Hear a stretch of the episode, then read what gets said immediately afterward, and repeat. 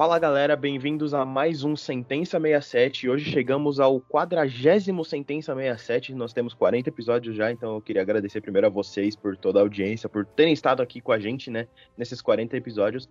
E pedir primeiro também desculpas, porque era pra ter saído, bom, na semana passada, se eu não me engano, e a gente acabou atrasando problemas de vida mesmo, trabalho. E também eu queria agradecer aqui a rádio, né, a Rádio Marca Brasil, por colocar a gente uma terça-feira sim, uma terça-feira não por todo o espaço e por todo por ajudar a gente nesse crescimento que a gente tem tido recentemente. Então, muito obrigado, Rádio Marca Brasil. E para variar um pouco, está aqui comigo Vanessa Cruz. Fala pessoal, bem-vindos a mais um episódio do Sentença 67, bastante atrasado. Peço para vocês, não desistam da gente, vai lá no Spotify, segue a gente se você ainda não seguiu, ou então no Deezer, que isso ajuda bastante a gente a alcançar novos públicos. E aproveita e segue a gente também no Instagram, que a gente está prometendo isso há bastante tempo, mas juro para vocês que vai vir conteúdo para lá também.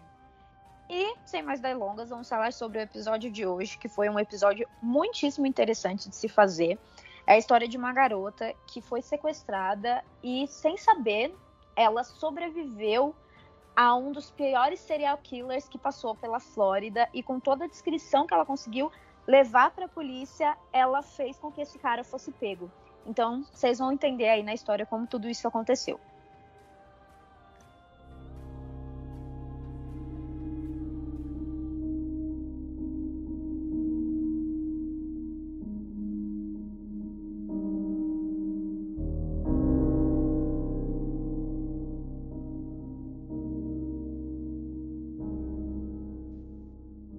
Quem era Lisa McVeigh? Em 1984, na Flórida, uma jovem de 17 anos chamada Lisa McVeigh morava na cidade de Tampa. Lisa, como vocês já sabem, é a protagonista dessa nossa história de hoje. Antes de entrar no caso, vale a gente ressaltar aqui como a Lisa era uma guerreira muito antes de tudo que a gente vai contar que aconteceu. Ela veio de uma família conturbada, ela era criada por uma mãe solo que sofria com vício em álcool e drogas, o que fez com que a Lisa fosse parar na mão da assistência social e sofresse vários abusos ao longo da sua infância, enquanto ela pulava de casa em casa em, em lares adotivos. E aos 14 anos, ela foi mandada para casa de uma das avós dela, que até então ela não conhecia muito bem e foi o início de um pesadelo. Essa avó tinha um namorado, e ele começou a abusar sexualmente da Lisa nessa época. E essa situação acabou se arrastando por mais de três anos, sem que alguém intervisse ou ajudasse a menina. Nessa época, aos 17 anos, a Lisa trabalhava em uma lanchonete perto da sua casa, a cerca de uns oito minutos de lá, de bicicleta, que era como ela ia. Então, ela saía da escola, ia direto para o trabalho, e do trabalho, ela ia direto para casa na bicicleta dela. Todos os dias ela seguia essa mesma rotina, até o dia 3 de novembro de 1984. Nesse dia, a Lisa trabalhou em turnos dobrados, uma coisa que ela nunca fazia. Então, ela que fechou a lanchonete e saiu por lá mais ou menos por volta das duas horas da manhã. Ela subiu na bike e foi em direção à sua casa, só que ela nunca chegou no destino.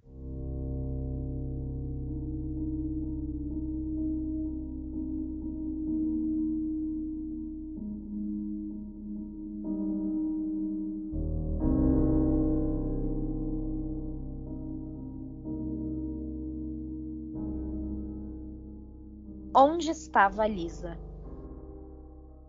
No meio do caminho entre a lanchonete e a casa da Lisa McVeigh, encontraram sua bike jogada junto com alguns pertences pessoais dela, como uma bolsa e uma caixa de donuts que ela provavelmente estava levando para casa. As autoridades foram chamadas e logo descobriram a quem pertencia aquela bicicleta e aquela bolsa. A mídia cobriu o caso e muito se investigou, mas ninguém tinha ideia do paradeiro da menina. Dois dias se passaram sem nenhuma pista, até que no dia 5 de novembro, às 4 horas da manhã, ela simplesmente apareceu de novo na casa da avó dela, como se nada tivesse acontecido. E a gente para até aqui, né? Se você nunca ouviu falar dessa história, você deve estar se perguntando, what the fuck? Porque, né, a forma como a bike dela ficou jogada na estrada, com as coisas jogadas, não dava a entender que ela saiu por vontade própria, nem que ela teria fugido para voltar assim, super de boa, super relax, né? Cunha, quais são as suas impressões até aqui? Fale como uma pessoa que não conhece o roteiro inteiro. Um caso levemente estranho ainda, né? Você falou, não dá a impressão que ela fugiu, mas sim que ela foi tirada de lá. Poderia ser, tipo, uma tentativa de sequestro e ela conseguiu escapar, alguma coisa assim. Mas... Mas dois dias depois? É, sei lá, porque tem essas histórias, tipo, a pessoa foi sequestrada, mantida em cativeiro, mas conseguiu fugir. Não é muito comum, mas poderia ser um caso desse. Mas que fica estranho, fica. Como ela Spoiler saiu. Spoiler do... para vocês. Não foi isso que aconteceu. Se é isso que vocês estão pensando, não foi isso. Vamos continuar. Então, a Lisa decidiu contar para a avó dela o que havia acontecido. Ela tentou dizer que havia sido sequestrada e abusada sexualmente, mas em vez de acreditar e proteger ela, o namorado da avó começou a espancá-la por horas, enquanto a avó assistia e permitia. Até que chegou um momento em que a avó dela achou que deveria ligar para a polícia para contar o que ela havia dito. Tipo assim, depois de bater na menina por horas, né, por ter sumido dois dias, ela pensou: hum, e se for verdade? Vamos ligar para a polícia. Então a Lisa foi levada, né, em custódia pelo departamento da polícia para prestar o depoimento dela. E a história que a Lisa contou chocaria os investigadores e, posteriormente, o mundo. Ela começou contando sobre aquele turno que ela pegou na lanchonete naquele dia. O chefe dela nunca havia oferecido algo do tipo, mas ela resolveu aceitar porque a verdade é que ela não queria voltar para casa. A Lisa estava adiando a volta para casa porque naquela noite, depois de todo o sofrimento e os abusos que ela vinha sofrendo há anos, né, praticamente a vida inteira, ela havia decidido que ela ia tirar a própria vida. Ela já havia até escrito um bilhete de suicídio, mas antes que ela pudesse chegar em casa, no meio do caminho ela foi sequestrada. A Lisa contou aos policiais que naquela noite ela se sentia em paz com a sua decisão e até recusou a carona de um colega de trabalho para casa porque ela queria ter esse momento sozinha pedalando até em casa. Ela se lembrou de ter visto um carro marrom parado em frente a uma igreja no meio do caminho. E aí ela contou que ela se lembrou desse fato porque ela achou curioso. O carro tá ali, né, aquela hora, eram duas horas da madrugada, completamente escuro, a igreja estava fechada, então, tipo, o que, que aquele cara estava fazendo ali, né? Ela percebeu que o pneu traseiro do lado do motorista estava invertido, o que também era curioso e chamou a atenção dela. Ela deu uma última olhada para trás, né, curiosa com o carro, quando dessa vez foi surpreendida por um homem que a derrubou da bicicleta e colocou uma arma contra sua cabeça. Outro ponto que vale a gente ressaltar aqui é que isso não assustou ela tanto quanto deveria, porque o namorado da avó dela apontava uma arma para a cabeça dela sempre que abusava da Lisa. Então, infelizmente, essa era uma situação com a qual ela já estava acostumada.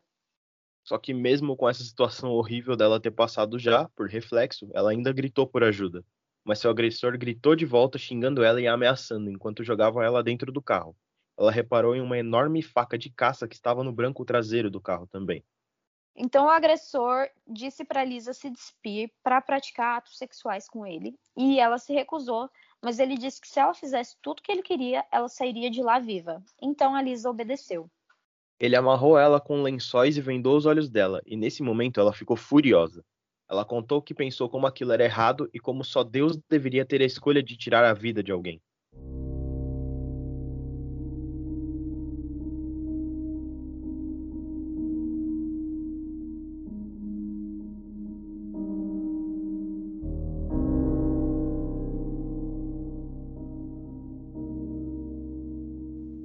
Uma sobrevivente. O que o sequestrador não sabia é que a Lisa havia sobrevivido a situações semelhantes durante toda a sua vida. E ela era bem mais esperta do que ele pensava. Quando ele colocou a venda nos olhos dela, a Lisa fez um movimento com o rosto e as bochechas, tipo inchando, para que o rosto dela ficasse maior. E dessa forma, né, com esse movimento, quando ela relaxava o rosto, a venda ficava frouxa e ela conseguia enxergar, sem que o seu agressor soubesse disso. Isso porque a Alice era uma grande fã de programas criminais, assim como vocês que estão escutando a gente aqui. Então, ela sabia que se ela sobrevivesse àquilo e quisesse pegar esse cara depois, ela precisava conseguir prestar atenção no máximo de detalhes que ela conseguisse prestar.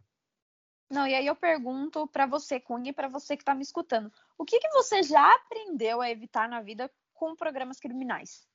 Bom, que nem ela fez, pegar o máximo de detalhes, o máximo possível mesmo, porque quanto mais detalhe, mais fácil para encontrar essa pessoa.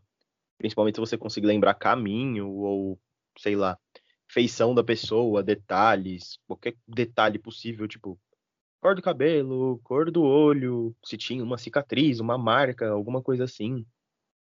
Bom, não fazer movimentos bruscos também para não levar um tiro de graça, né? Porque você tá lá sequestrada e aí o cara, se você fizer alguma coisa errada assim, o cara vai surtar de raiva e vai atirar em você. Coisas assim. Essa é boa. Eu, particularmente, não dou informação para homem na rua. Se chega um homem perto de mim para perguntar qualquer coisa, eu já saio gritando, entendeu? Isso aí é uma coisa que minha mãe me ensinou desde cedo, assistindo linha direta quando eu tinha cinco anos. Então, assim, qualquer pessoa que chega para me pedir informação, eu já saio correndo. Infelizmente, talvez a pessoa só queira saber, né, onde fica a rua tal. Ela vai ter que perguntar para outra pessoa, porque, assim, eu não vou ser sequestrada assim, não. Não somos trouxas para ser sequestrado de graça, né? É isso aí, gente. Ó, se você ouve programas criminais aí, podcasts criminais, você assiste essas coisas, você fica esperto com, com alguns padrões de comportamento. Qualquer homem que chega com muita gracinha e, rapaz, sai correndo. Então, como a Lisa, assim como vocês, era muito atenta a isso, ela prestou atenção em tudo. Ela conseguiu dar informações para os investigadores que eles não esperavam. Como, por exemplo, por onde o carro passou, o volante de couro que ele tinha, uma luz verde que piscava no painel, a palavra magno no, carro, um barulho que ele fazia, um tapete grosso vermelho que estava no chão. Guardem esse detalhe, que ele vai ser muito importante. E, enfim, muitos detalhes que acabariam ajudando os investigadores na busca. E aqui uma coisa que ela foi realmente muito esperta. Ela também contou aos investigadores que deixou algo dela no carro para que o crime pudesse ser descoberto caso ela não sobrevivesse. E foi um absorvente interno que ela estava usando porque ela estava menstruada naquele dia e ela deixou lá para que pudesse ser rastreada. E como a gente disse, mais esperta do que o sequestrador imaginava. Ela contou que eles passaram por uma avenida interestadual, dirigiram por mais uns 15 minutos e pararam em um local que ficava perto de um bosque. E nesse momento, o homem mandou que ela se vestisse e saísse do carro. E ali ela meio que já sabia que ela ia morrer. Ela andou em direção ao bosque, mas ela estava enganada. O agressor agarrou ela pelo braço e levou ela em outra direção. Eles entraram em um prédio e foi então que ela entrou em um apartamento todo pintado de branco. E essa era a casa dele. Nesse momento, ela também pôde observar outros detalhes. Ela viu que o seu sequestrador era caucasiano e que ele era canhoto. Ele mandou que ela entrasse no banheiro e se despisse novamente, então ele começou a dar banho nela como se ela fosse a namorada dele ou uma criança, sei lá, o que, que se passava na cabeça dele. Mas vocês podem perceber o tanto de detalhes que ela já percebeu nesse meio tempo, tanto de coisa que mesmo no momento do nervosismo ela conseguiu absorver para passar para a polícia depois, e isso seria fundamental para pegar esse cara no futuro. Então a Lisa tomou coragem e perguntou para ele o porquê dele estar fazendo isso com ela. Então o sequestrador disse que não estava fazendo só com ela, mas com várias mulheres em geral, porque ele havia passado por um rompimento ruim. Uau, que grande motivo, não? E aí ela guardou essa informação como uma carta na manga para tentar escapar no futuro, porque né, quanto mais você conhece do seu agressor, mais você pode usar isso contra ele. Só que durante as 26 horas seguintes, a Lisa continuou sendo molestada. Na noite seguinte, os dois se sentaram em frente à TV para jantar. A Lisa recebeu um prato de comida, mas ela contou que ela não conseguia comer porque, àquela altura, ela tinha medo de que a comida estivesse envenenada e fosse uma forma de acabar com ela ali. Então na TV começou a passar o um noticiário, e aí um repórter entrou para falar sobre o desaparecimento da garota de 17 anos de Tampa. A Lisa começou a chorar pela primeira vez, pois ali ela se tocou que não era um pesadelo. Aquilo realmente estava acontecendo. O sequestrador então apontou a arma para a cabeça dela e começou a ordenar que ela calasse a boca, senão ela iria morrer. E a Lisa decidiu que ela iria se recompor e daria um jeito de sair dali com vida. Ela então pediu para ir ao banheiro e disse que não conseguiria fazer isso com ele olhando. Ela então trancou a porta e, como uma boa fã de podcasts criminais reais faria, deixou suas digitais em todos os cantos que ela conseguiu. Ela saiu marcando o lugar inteiro. E ela começou a ser abusada novamente. Então, enquanto seu agressor dormia ao lado dela, a Lisa contou que não conseguia nem se mexer com medo dele estar fingindo de aquilo ser algum tipo de teste. Por volta das quatro horas da manhã, então, ele acordou e começou a andar de um lado para o outro, se perguntando em voz alta o que ele faria com ela a Lisa percebeu que estava chegando ao fim da linha. Então ela pensou rápido e disse para ele que seria a namorada dele. Ela falou que sabia que ele estava fazendo isso por causa de um término ruim, mas que ela cuidaria dele e que eles poderiam continuar juntos e não precisavam contar a verdade sobre como se conheceram. Inteligente, usar o que ele contou para ela de coisa ruim pro contra ele. O sequestrador começou a meio que falar consigo mesmo sobre como ele não podia ficar com ela, como tudo ia acabar mal. E a Lisa percebeu que ele estava desestabilizado. Então ela deu uma outra cartada muito inteligente. Ela disse que tinha um pai doente, que só ela poderia cuidar dele e que ela não podia morrer. Como vocês bem sabem, a Lisa nem pai tinha, né? Então, ele mandou que ela se vestisse e entrasse novamente no carro. Ela ficou morrendo de medo, mas ele perguntou onde ela morava e disse que levaria ela para casa. Pela venda, no entanto, ela conseguia ver o caminho que o carro estava seguindo e percebeu que ela não estava na vizinhança dela. Na verdade, ele parou o carro em um posto de gasolina perto de um banco e desceu para sacar dinheiro. Ela conseguiu ver que ele estava de jeans e camiseta branca e que tinha cabelos bem escuros. Ela disse que ficou parada no carro porque ficou com medo de aquilo ser um teste para ver se ela fugiria. Então ela decidiu não fugir. Ele voltou ao carro e então começou a dirigir a Lisa começou a finalmente a ver paisagens conhecidas, então ela sabia que estava perto de casa. O homem então deixou que ela saísse do carro em um cruzamento, a abraçou e disse que sentia muito por tudo que tinha feito ela passar. Ele a deixou vendada no meio-fio e disse para ela que se ela esperasse cinco minutos antes de ir embora, ela sobreviveria. Então ele foi embora. E ela ficou ali parada, completamente aterrorizada e quando ela tirou a venda, viu uma bela árvore de frente a ela, nenhum sinal de sequestrador, e soube que finalmente ela poderia ficar bem. E eu acho como é, é eu não sei nem qual a palavra para descrever, mas como é inacreditável que a gente começou essa história contando como a Lisa queria tirar a própria vida depois de todo o sofrimento que ela passou. E a gente chegou a esse ponto da história agora, contando para vocês o quanto ela lutou para sobreviver. E, e como, de certa forma, essa situação horrenda que ela passou serviu para mudar completamente a vida dela. Tem, é, tem uma frase que ela disse uma vez, né, que vocês provavelmente viram no spoiler que a gente soltou sobre esse episódio. Se não viu, quer dizer que não segue a gente no Instagram, então vai lá. Mas ela disse uma vez que ela era grata por ele ter escolhido ela e não uma outra adolescente de 17 anos, porque talvez essa outra adolescente não teria conseguido sair da situação da forma que ela conseguiu. E, assim, é, é inacreditável o quanto essa situação horrorosa foi um ponto de virada da vida dela e como tudo começou a mudar na vida dela depois que ela lutou para sobreviver a isso.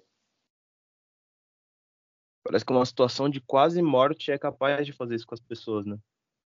Passar por um negócio desse que não tem nem muito como descrever em palavras tudo que ela passou, muda alguma coisa na cabeça da pessoa e ela decide que sim, vale a pena lutar pela vida dela, que bom, se ela superar tudo isso, ela pode realmente ficar bem. Parece que precisa de um choque, não sei. Só pensando um pouco alto sobre a outra situação de suicídio e não sobre tudo que aconteceu. Parece que precisa dar paulada para tentar lutar pela vida. Infelizmente, veio desse jeito para ela. E aí, né, nesse ponto em que ele deixou ela no meio-fio, a gente volta ao começo da história, onde ela chegou em casa e apanhou por horas por ter sumido nos dias anteriores. No entanto, ela levou todas essas informações para a polícia e ainda mais, em um certo momento, apesar de estar vendada, ela colocou as mãos no rosto do sequestrador. Então ela conseguiu dizer que ele tinha marcas na pele, um bigode, orelhas pequenas e que era um homem bem robusto, não acima do peso, mas com certeza um cara bem grande. Ou seja, já tinha praticamente um retrato falado do cara, só com as características que ela conseguiu ir pegando assim no ar. Àquela altura, com todas as informações que tinham, as autoridades chegaram à conclusão de que não estavam procurando apenas o sequestrador da Lisa, mas sim um serial killer do qual ela havia sobrevivido. Sim, gente, não era só o cara que sequestrou ela e tal, e que fazia esse tipo de coisa. Não, ele matava as vítimas dele e ela conseguiu sobreviver a um serial killer. E isso porque, nos últimos seis meses na região de Tampa, vários outros casos de desaparecimentos e assassinatos de mulheres haviam sido registrados, começando com uma prostituta que havia sido encontrada estrangulada em março daquele mesmo ano. E no mês seguinte, outra mulher, uma dançarina de boate, foi encontrada morta, também estrangulada e com sinais de violência sexual.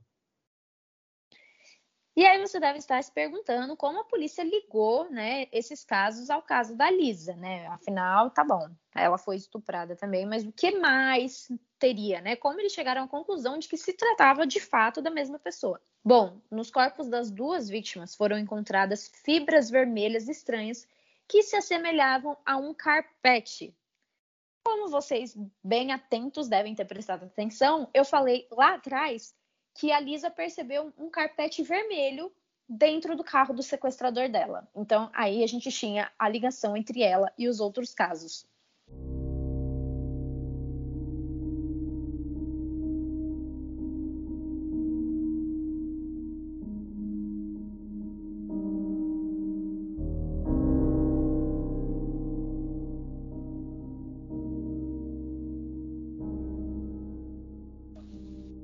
Caça de um serial killer. E ao longo dos meses seguintes, vários outros corpos de mulheres foram encontrados da mesma forma: nuas, ensanguentadas, com sinais de violência sexual e estrangulamento. E a maioria delas eram prostitutas. Claramente, era um trabalho de um serial killer. Até que uma jovem chamada Elizabeth também foi encontrada nas mesmas condições. Só que ela não era prostituta, na verdade, ela era uma garota comportada de um bairro nobre que foi sequestrada a caminho de casa.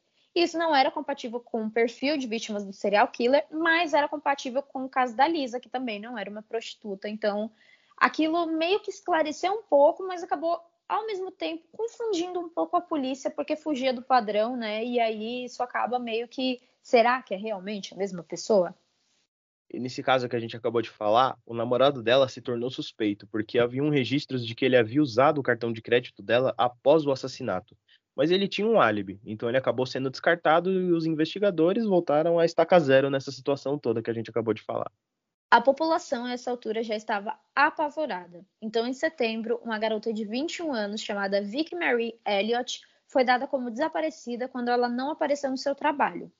A polícia foi até a casa dela e ela não estava lá, mas encontraram umas passagens de avião que davam a entender que ela teria ido visitar seus pais. Então eles chegaram à conclusão de que ela só estava fora da cidade e as investigações pararam. E aí, mais corpos foram encontrados perto da data em que a Lisa foi sequestrada. No total, eram nove mulheres mortas, provavelmente pela mesma pessoa, e apenas uma sobrevivente, a Lisa. Só que a Lisa não era a única pessoa que tinha sobrevivido a esse serial killer. A polícia só não sabia disso ainda. As fibras vermelhas encontradas na maioria dos corpos eram compatíveis com as fibras encontradas também na roupa de Lisa. E a essa altura, o FBI já havia feito um perfil do serial killer para ele conseguir ser procurado. Eles acreditavam ser um homem caucasiano, de vinte e poucos anos, com uma personalidade machista e controladora. Muito metódico em sua vida e em seus crimes, mas com dificuldade de manter um emprego. Provavelmente também tinha problemas de relacionamento, dirigia um carro chamativo, principalmente à noite, e tinha um alvo principal: mulheres, em sua maioria prostitutas. Então a polícia começou a procurar alguém que batesse né, com essa descrição. Eles conversaram com várias prostitutas que identificaram vários clientes que poderiam ser suspeitos, mas ninguém batia 100% com a descrição que eles tinham. Então eles recorreram a uma pista muito importante. No caso de algumas vítimas, os cartões foram usados para sacar tudo que elas tinham na conta corrente.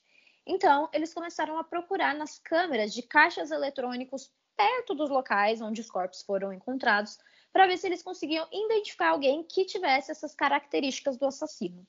E então surgiu um nome no meio disso tudo: Bob Joe Long.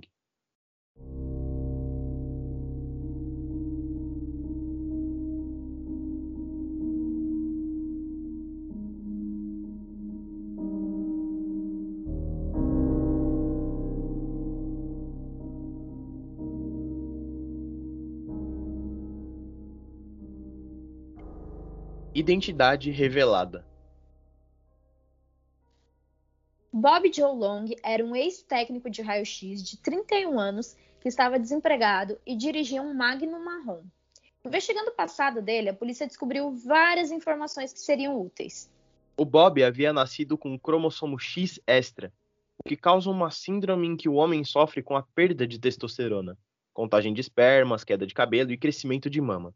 Ele também havia tido vários ferimentos e traumas na cabeça ao longo da infância dele.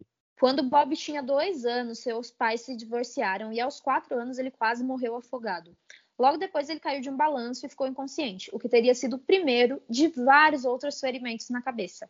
Ele sofreu três atropelamentos que causaram outros ferimentos.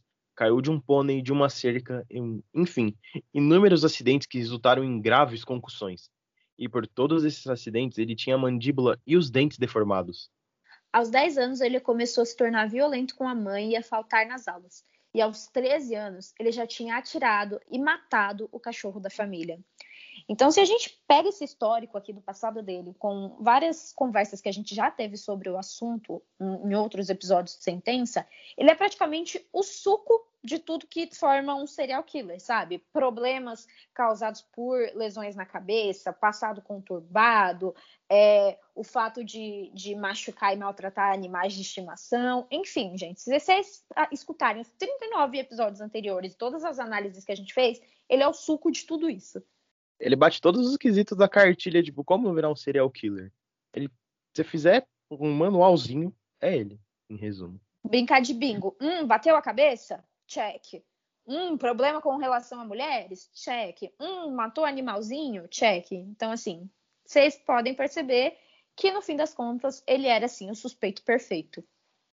E aí, continuando com esse passado sombrio e levemente traumatizante que deve ter sido, aos 17 anos, ele já agredia a mãe dele física e emocionalmente e roubava.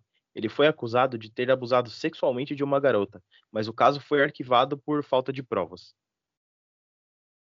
O Bob foi expulso do colégio e acabou entrando no exército, e anos mais tarde ele se casou com uma namorada de infância chamada Cynthia.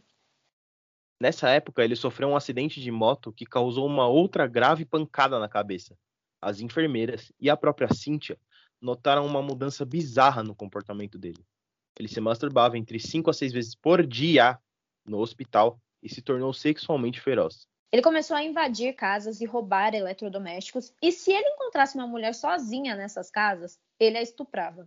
Ele ficou conhecido como o estuprador dos classificados, porque ele ia até as casas que anunciavam alguma coisa para vender no jornal e atacava as mulheres. Mas é claro, ninguém sabia a verdadeira identidade dele até então. E a essa altura do campeonato, ele tinha dois filhos com a Cynthia, que, bom, por motivos óbvios que vocês acabaram de ouvir, acabou se divorciando dele. Em 1981, ele foi condenado por um estupro, mas recorreu pedindo um novo julgamento e as acusações foram retiradas. Meu Deus do céu, as acusações foram retiradas. Então vocês podem perceber aqui, né, pelo que a gente já contou, de tanto de mulher que ele matou é, depois disso acontecer, e como por duas oportunidades, né, quando ele tinha 17 anos, e aí em 1981, a justiça teve ele nas mãos, mas soltou. Novamente, a gente fala aqui, né, da, da como, como a, a lei, principalmente para casos de abuso sexual, é muito falha. Qualquer recorrência, né, qualquer coisa que as pessoas façam para tentar fugir dessa, aparentemente elas conseguem fugir. Quando é esse tipo de caso de abuso, violência contra a mulher, essas coisas parece que não levam a sério. Que, bom, não temos por que culpar o cara de primeira assim, a gente precisa de mais provas. Sempre tem um empecilho na hora de julgar mesmo a pessoa que cometeu esses crimes. Aqui no Brasil, inclusive, a gente tem vários exemplos de casos que, assim, é óbvio, você só precisa ter dois neurônios para perceber que sim foi um abuso sexual, mas é colocado o consentimento da, da vítima à prova. Ah, mas como você pode provar que foi forçado, sabe? Como, como você pode provar que não foi consensual? Pô, só se você estiver lá vendo, né? Se você não acreditar na palavra da vítima, é muito difícil provar que não houve o consentimento. E aí é que a gente falha, né? Por exemplo, teve um caso recente, né, de uma mulher que entrou numa viatura policial e ela foi abusada pelo policial e aí a pergunta, né, do grande juiz foi por que, que ela entrou na viatura, então, se ela não queria. E aí o que a gente se pergunta é: você realmente entra numa viatura policial pensando isso? Sabe, provavelmente ela estava fugindo de alguma coisa, viu uma viatura e se sentiu protegida e acabou sofrendo uma violência ainda pior e ainda levantaram a questão de se ela queria mesmo ou não. Então, assim, é muito difícil ser mulher no Brasil e no mundo.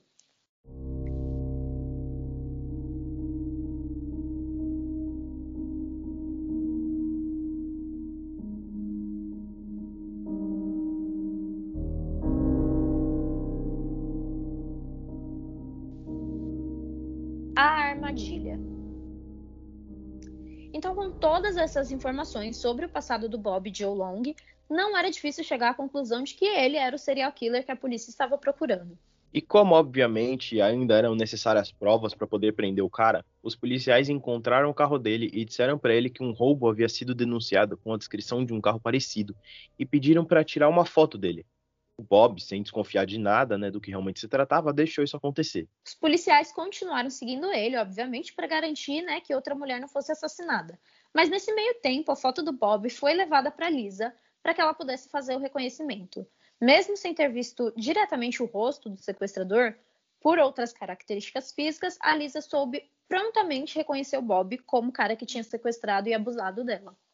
E com isso, a polícia conseguiu um mandato para o apartamento e o carro do Bob, onde eles conseguiram encontrar as digitais da Lisa no banheiro e o carpete vermelho. E vocês lembram da moça do apartamento vazio que a polícia achava que havia viajado e encerrou o caso? No dia seguinte à revista no apartamento do Bob, essa moça foi encontrada morta com as mesmas características das demais vítimas. Então, agora eram 10 mulheres mortas e pararam de investigar essa moça com tão pouco só porque viram umas passagens no balcão do apartamento dela. E isso foi o suficiente para que Bob fosse preso em um cinema duas semanas depois de soltar a Lisa. E depois disso, mais duas sobreviventes foram encontradas. Uma delas era Mary Hicks, uma mulher que contou que foi abordada por um homem em seu carro que a ameaçou com uma arma e tentou sequestrá-la. Ela acelerou com o carro e tentou fugir e acabou batendo com o veículo. Ela reconheceu o Bob como sendo o sequestrador e isso antes dele ser preso agora, tá, gente? Foi antes. E ele foi condenado por isso e respondeu em liberdade condicional. Sim, eles soltaram o cara que provavelmente era um sequestrador em liberdade condicional enquanto aconteciam vários assassinatos na região. O problema é que nem as autoridades e nem a Mary imaginaram que ela poderia estar entre um dos corpos e que ele estava ligado aos demais assassinatos. O que para mim parece muito doido, né? Tipo, hum, olha esse cara aqui tentando sequestrar uma mulher. Ele não conseguiu. Mas será que ele conseguiu outras vezes? Poxa, olha o tanto de mulher desaparecendo aqui ao nosso redor, sabe? Eu achei bizarra essa parte de não associarem ele quando ele foi pego nessa situação com a Mary. Olha que assim, ele tentou um sequestro, né? Isso já seria motivo para bom, achar um cara um pouco estranho, pelo menos tentar investigar. Vou deixar o cara lá um tempinho já... preso. Tipo, você tentou um sequestro, mano? Que que é isso? Já, já seria motivo aí para né, ficar numa prisãozinha preventiva enquanto você investiga as outras coisas, né? Como você vai saber que essa mulher tá em segurança com ele em liberdade? Ou outras mulheres, que obviamente não estavam. É completamente surreal essa parte, não tem como não. E outra sobrevivente foi uma mulher que foi atacada por ele quando Bob foi até a casa dela por conta de um classificado que ela colocou no jornal de um móvel que estava à venda. Lembra que a gente falou dessa parte daí da vida dele? Então descobriram que Bob Joe Long era também o estuprador dos classificados. Ele acabou confessando o sequestro da Lisa, o assassinato das outras mulheres, além de mais de 50 estupros no estado da Flórida. 50! Vocês lembram, né, que aos 17 ele foi pego por um estupro. Imagina se a lei tivesse sido eficiente naquela época, quantas mulheres teriam sido poupadas desse trauma? Pois bem. Ele foi condenado à prisão perpétua pelos 10 assassinatos e foi diagnosticado com uma caralhada de transtornos mentais. Assim, como a gente falou, o suco do serial killer. Tudo que vocês imaginar.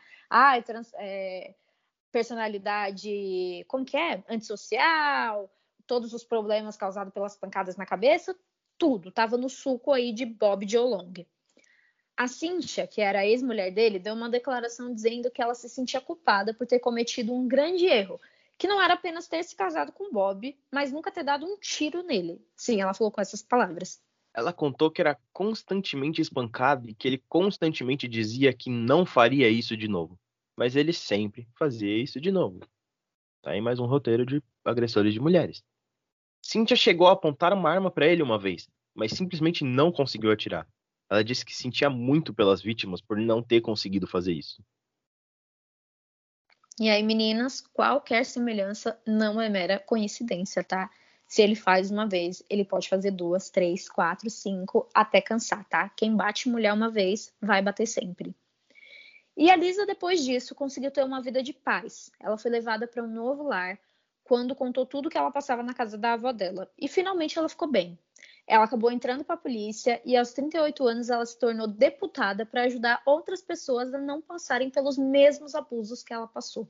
Ela fala sobre a sua história constantemente e ajuda outros jovens em situação de vulnerabilidade. A Lisa é um exemplo de força e superação, mas nem por isso a sua vida tem sido fácil após o que aconteceu. Ela contou que ainda tem pesadelos todas as noites. E assim, né, a gente vê em vários casos de sobreviventes de serial killers e, e de assassinato, coisas do tipo, aquela. Sabe aquela sensação do impostor que você tem, sei lá, no seu emprego ou, ou no seu namoro, que você sente que você não é merecedor daquilo? Isso acontece muito com sobreviventes, de por que eu consegui sobreviver e fulana não, por que eu mereço estar aqui, sabe? E, e, é por isso que muitas sobreviventes passam e que a Lisa passou também, e provavelmente essas 50 mulheres que foram abusadas e sobreviveram passaram, que no, no, final das contas, óbvio que a vida é o mais importante de tudo, mas sobreviver com um trauma desse, eu não consigo nem imaginar, deve ser um negócio assim impossível imagina o quanto isso desgraça a cabeça da pessoa. Porque no caso dela não foi só o cara, foi tudo que veio antes, mas o cara foi, tipo, o pior, né? No caso. Foi o último choque que ela teve. Então, imagina quantos traumas isso não causou na cabeça dela e como não é difícil viver com isso, né? Ela falou, tem pesadelos todas as noites. Essas memórias devem ficar voltando e torturando ela todo santo dia. Deve ser um inferno isso. E ao mesmo tempo, assim, como ela, a Lisa, pode se sentir como uma não só uma guerreira, mas uma heroína, assim, porque com as coisas que ela pegou, com todas as informações que ela juntou, ela conseguiu ajudar a polícia a chegar até esse cara para que nenhuma outra mulher passasse pelo que ela passou nas mãos dele. Realmente não aconteceu com outras depois, porque ele foi pego logo depois, né? Duas semanas depois que ele soltou ela porque ela conseguiu levar tudo isso até a polícia. Então, assim, além de uma sobrevivente, a Lisa também foi uma heroína. Em 2019, há dois anos atrás, a sentença de morte do Bob Joe Long foi assinada e em 23 de maio ele foi executado. A Lisa estava presente com uma camiseta com a foto de todas as vítimas dele e ela ainda chorou. E a história da Lisa inspirou um filme chamado Acredite em Mim, a história de Lisa McVeigh que a gente não assistiu ainda, mas as críticas que tem na internet sugerem que ele é extremamente pesado. Bom, a história já sugeriria isso, mas imaginem como o filme é. Então, a indicação aqui é, tipo, se você não for muito sensível, assista o filme. Se você for sensível para histórias como essas que a gente acabou de contar, principalmente visualmente, não assista.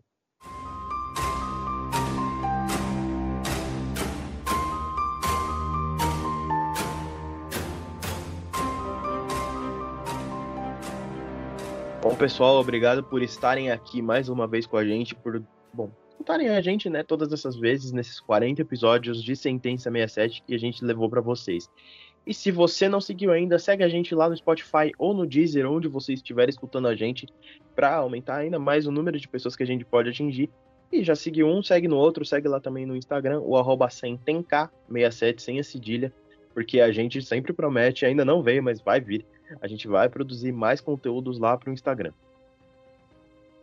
E mais uma vez, a gente não pode deixar de agradecer novamente a nossa parceiraça Rádio Marca Brasil pelo espaço que concede aqui pra gente uma terça-feira sim e uma terça-feira não. E também de lembrar vocês que o próximo episódio de Sentença sai no dia 21 de setembro na Rádio Marca Brasil e no dia 22 no Spotify com mais uma história nada tranquila que não vai te deixar dormir à noite. Eu sou a Vanessa Cruz e eu te espero lá. E dessa vez não vai ter atraso, a gente promete.